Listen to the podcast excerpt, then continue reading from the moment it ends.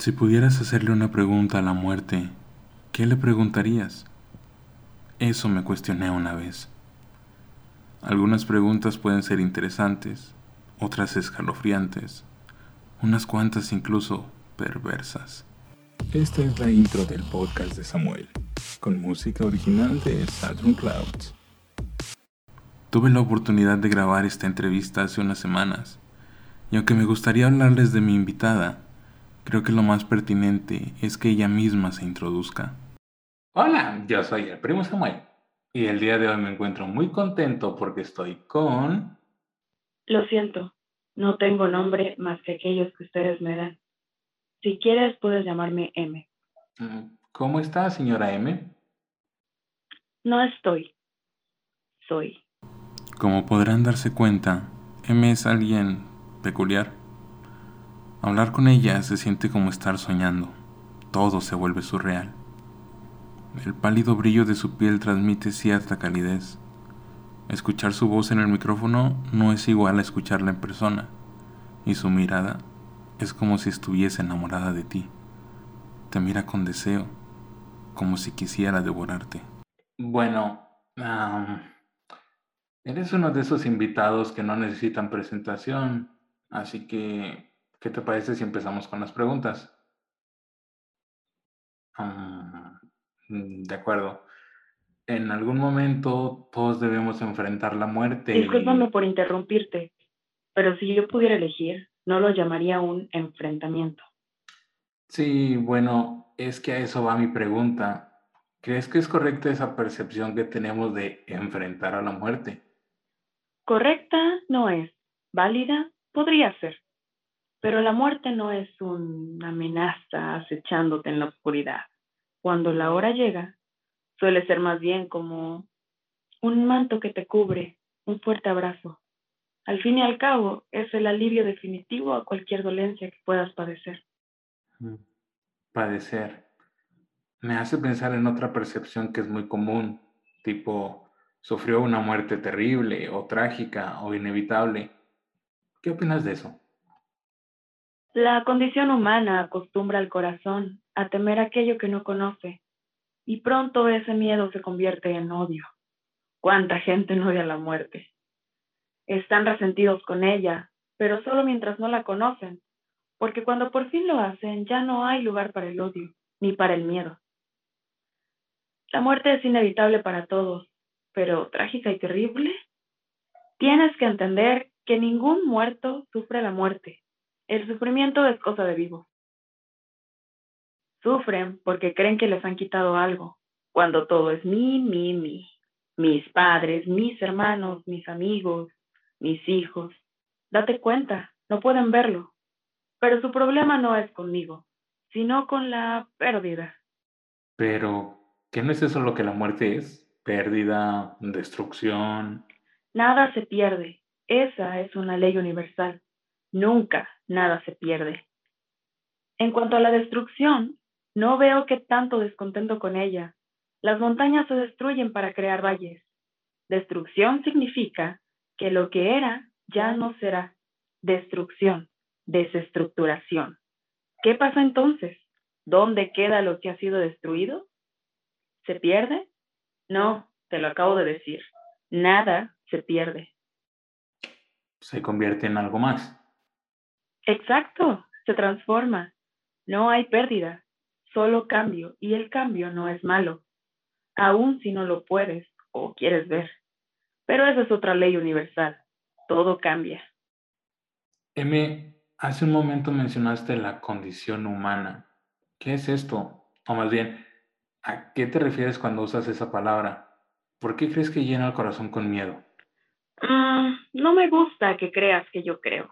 Yo no creo, yo soy.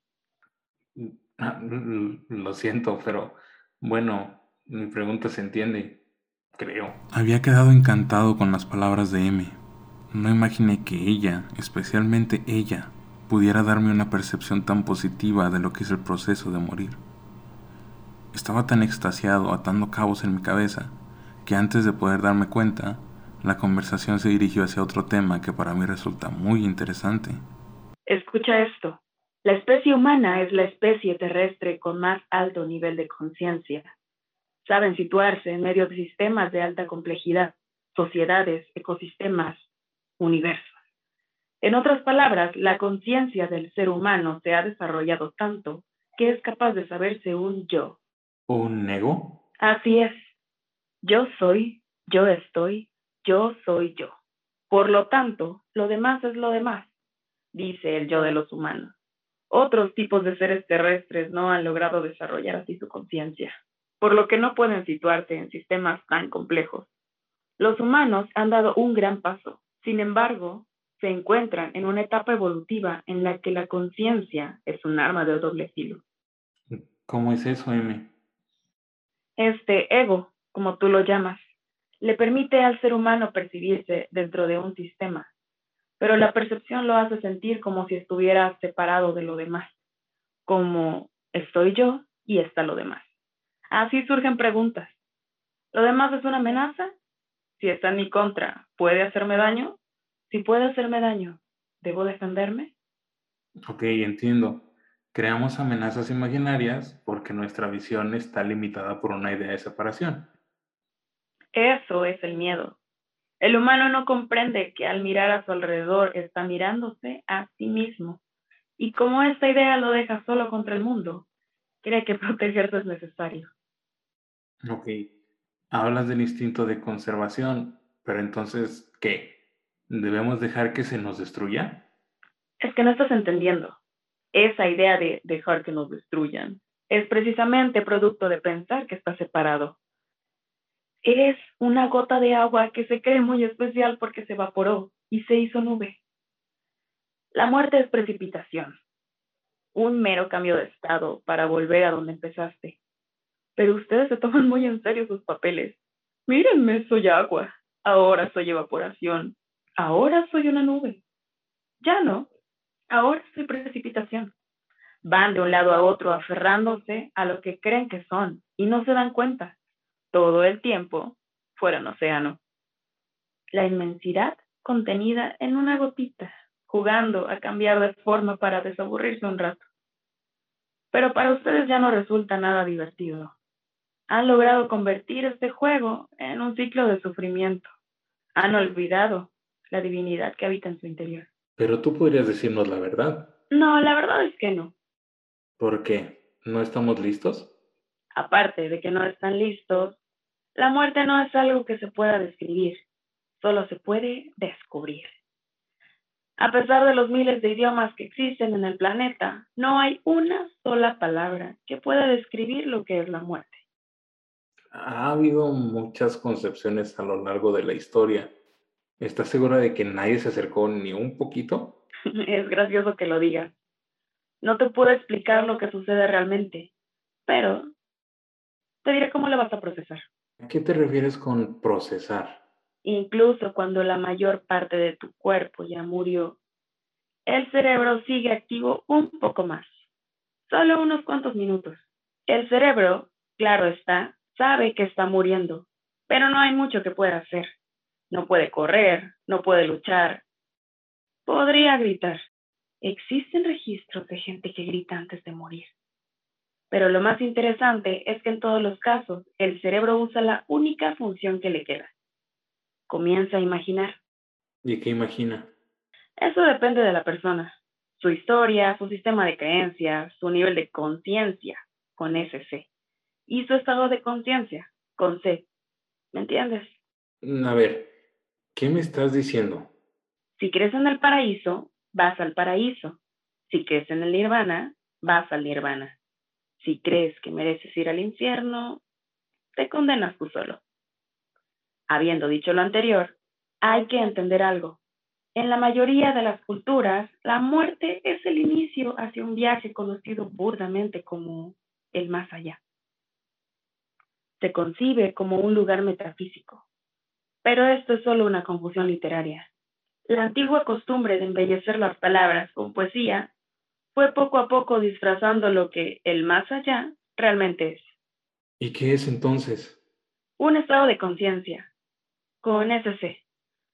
Para continuar desarrollando la conciencia, es necesario trascender la condición humana y sus límites. Y una de las maneras más sencillas es morir. Ok. Si revisas los antiguos códices, donde se narra el viaje de los muertos hacia el Mictlán en las religiones mesoamericanas, vas a encontrarte con ocho pruebas que deben ser liberadas antes de llegar al último recinto. Sí, en los nueve pisos del Mictlán. Atravesar nadando un feroz río. Pasar en medio de dos montañas que chocan una con la otra. Cruzar un bosque donde llueven flechas. Desangrado, destazado, desmembrado. Pero, ¿cuál es el propósito de todo eso? Destruir tu humanidad. Querrás decir transformarla. Sí, ya me estás entendiendo. Algo similar les ocurría a los egipcios, los sumerios, los nórdicos y, bueno, a la mayoría de las religiones antiguas. Todos ellos sabían que para avanzar en el camino tenían que dejar atrás su humanidad. Suena aterrador. Es normal que lo sientas así, gotita de agua. Procura no aterrarte tanto, o lo vas a terminar odiando. Óyeme, ¿y qué sucede con las personas que no creen en nada? Muy pocas personas así han existido realmente. La mayoría de ustedes prefiere convertirse al cristianismo ortodoxo, al islam o yo qué sé, siempre en los últimos 30 segundos de su vida. Lo prefieren antes que dejarse envolver en el gélido y vacío manto de la oscuridad que es la muerte. Curiosamente, los seres más espirituales son los que eligen morir sin creencias. Para ellos, la muerte es como un suspiro que te lleva lejos cuando lo exhalas. ¿Y a dónde van? Ay, Samuel, entiéndeme. El problema no es a dónde vas. El problema es dónde estás. Mírate, por ejemplo. Eres joven, estás lleno de vida y todo lo que está en tu cabeza es qué sucederá cuando mueras. ¿Por qué te preocupa tanto? Te quedan como 60 años de vida, un poco más si sigues comiendo taquitos de harina. Oye. Tú querías que viniera a dar un mensaje. Aquí está. Olvídense de la muerte. Piensen en su vida y cómo la están dejando pasar. ¿Sabes cuál es el récord de muertes actualmente? ¿Sabes quiénes mueren más? En la Tierra, cada día se van entre 150 y 200 mil personas, pero mueren más de un billón de sueños, cerca de medio millón de oportunidades. Y no te quiero hablar de las sonrisas, te asustaría. Venden su tiempo persiguiendo el futuro, comodidades, lujos, el respeto de un montón de gente a la que no le interesa. Sexo que reemplaza al amor, drogas que reemplazan salud, fiestas que reemplazan felicidad, un estúpido sentido del deber y responsabilidad que usan para justificar su conformismo. ¿De qué sirve todo eso? Cuando la muerte llega, lo único que pueden llevarse es lo que tienen en el pecho. Muy pocos se van con orgullo, la mayoría se van llenos de arrepentimiento. Y antes de que me preguntes sobre dignidad en la muerte, esta es mi respuesta. No importa si moriste defendiendo tu país o si a tu funeral asiste todo un pueblo. Si tu pecho está lleno de arrepentimiento, tu muerte no es digna. No para mí.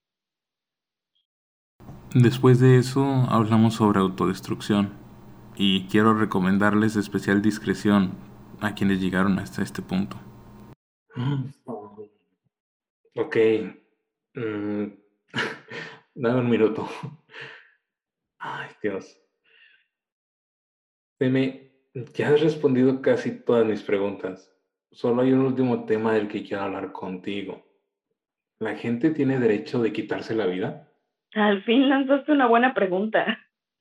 Aunque eso de derecho, mm, la vida y la muerte están por encima de cualquier valor cívico y ético que ustedes creen poder darle. Volvemos un poco al tema del océano, pero bueno, por encima de un derecho, la vida es un regalo, uno que la muerte no otorga, obviamente. La muerte lo toma y lo transforma a su debido tiempo, en su debido orden, no antes, no después. No creerás que la vida y la muerte son azarosas, ¿o sí? supongo que no. Es muy lamentable pensar que el regalo que la vida te da te ha desagradado tanto que has decidido tirarlo. Es una gran falacia que la vida sea un tormento cruel y oscuro. Sería interesante que te preguntaras quién inventó dicha falacia. En la vida vas a encontrarte gente mala, pero mueren. Eso tenlo por seguro. Habrá días malos, pero mueren. Relaciones tóxicas que mueren, empleos de los que puedes renunciar, malas compañías de las que te puedes alejar. Cualquier problema que pueda haber va a morir más pronto de lo que te imaginas. El problema es la impaciencia. Son tan impacientes que en lugar de sentarse a esperar que los problemas mueran, se matan. ¿Te suena razonable eso? Pues no. Entiendo que hay situaciones, enfermedades degenerativas y otras, pero también son parte natural del proceso. Una muerte más lenta, pero al fin y al cabo, muerte. M, pero con la eutanasia se pueden ahorrar mucho dolor. Mm, es verdad, es verdad. Mira, Samuel, no quiero que tu público piense en estos temas y los juzgue en términos de bien o mal. Insisto en que va mucho más allá. Los seres evolutivos son geniales porque tienen el don de la elección. Pueden decidir hacer lo que les dé la gana y nadie puede obligarlos a detenerse. Si un día contemplas la autodestrucción, debes saber que tu decisión es muy respetable, pero es mejor que tengas un muy buen motivo, con un muy buen propósito y que después de dar ese paso no te llenes de arrepentimiento. Wow, espera, a ver. ¿Estás diciendo que la gente se puede quitar la vida sin más? Sí, es decir, de poder pueden, ¿no? Sí, pero Ay, no sé, no quiero que mi podcast quede etiquetado como el podcast que te invita a suicidarte. Imaginé que dirías algo sobre valorar la vida o yo qué sé. Suicidio y eutanasia son cosas muy distintas. Ahora, ¿me vas a decir que la gente que conserva su vida sabe valorarla? Ya te hablé hace rato sobre lo maravillosa que es la vida y cómo se pierden de esa maravilla por perseguir fantasías estúpidas sin significado. No, no quiero que se quiten la vida, pero tampoco quiero que la conserven. Lo que quiero es que sean responsables con su decisión. Si eligen vivir, comprométanse a vivir. Respiren, muévanse, disfruten del amanecer, entréguense al amor. ¿Qué vida tiene alguien que solo se queja y maldice y se entrega a la negatividad y los vicios y se conforman con ver el tiempo pasarle por enfrente? Vuelvo a lo mismo de antes no pueden morir dignamente si no viven dignamente. ¿Y cuánta gente en verdad lo hace? Si quieren quitarse la vida, está bien, allá ustedes. Pero asegúrense de haber agotado todas las demás opciones antes. Asegúrense de tener la vida más miserable e insignificante. Asegúrense de que no hay un solo fragmento de su existencia por el que valga la pena seguir adelante. Ese es mi punto, Samuel. Mucha gente se suicida sin quitarse la vida y eso es muy injusto para todos. ¿Por qué es injusto, Amy? Porque significa que no confían. No confían en mí, tampoco en la vida, ni en el proceso de transformación, ni en ustedes mismos. La muerte no se equivoca, Samuel. Llega siempre en el momento justo aunque no lo parezca, pero claro, no podrías entenderlo. Les queda un largo camino por recorrer aún. Hay mucho que aprender. Sean conscientes de eso. Confíen en la muerte. Confiar en la muerte. ¿Cómo podemos confiar en la muerte? Creo que lo primero que necesitamos es humildad. Humildad para aceptar de una vez por todas que algo superior a nosotros, que está fuera de nuestra total comprensión, es realmente superior a nosotros y está fuera de nuestra total comprensión. Pero esto me hace pensar en qué otras cosas no confiamos debido a la falta de humildad. Tal vez no confiamos en Dios, sea lo que sea que Dios signifique. Tal vez no confiamos en la vida, ni en los demás, ni en nosotros mismos. Emi y yo continuamos hablando durante un largo rato, pero al resto de la conversación no hay registro. Ella me pidió que detuviera la grabación, a cambio de responderme cualquier otra pregunta que quisiera hacerle. Claro que accedí, y claro que respondió a todas mis preguntas. De más está mencionar que estoy comprometido a mantener sus respuestas con estricto secreto. Hablando con Emma entendí que a pesar de las muchas veces que me he preocupado por conservar mi vida y las muchas veces que he intentado darle un valor agregado a través del mérito y los logros, casi nunca me he detenido a contemplarla, a disfrutar de ella o apreciar su valor natural, el simple hecho de ser.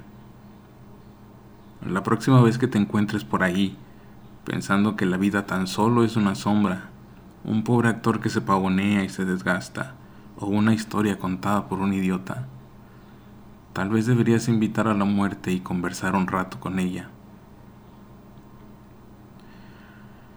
Si llegaste hasta aquí, quiero agradecerte y pedirte compartir este podcast con alguien a quien creas que le puede gustar. Este es el primo Samuel, invitándolos a que hagan ejercicio, trabajen en su autoestima y sean felices. Este fue un episodio más del podcast de Samuel queda prohibida su venta y redistribución dentro del sistema solar.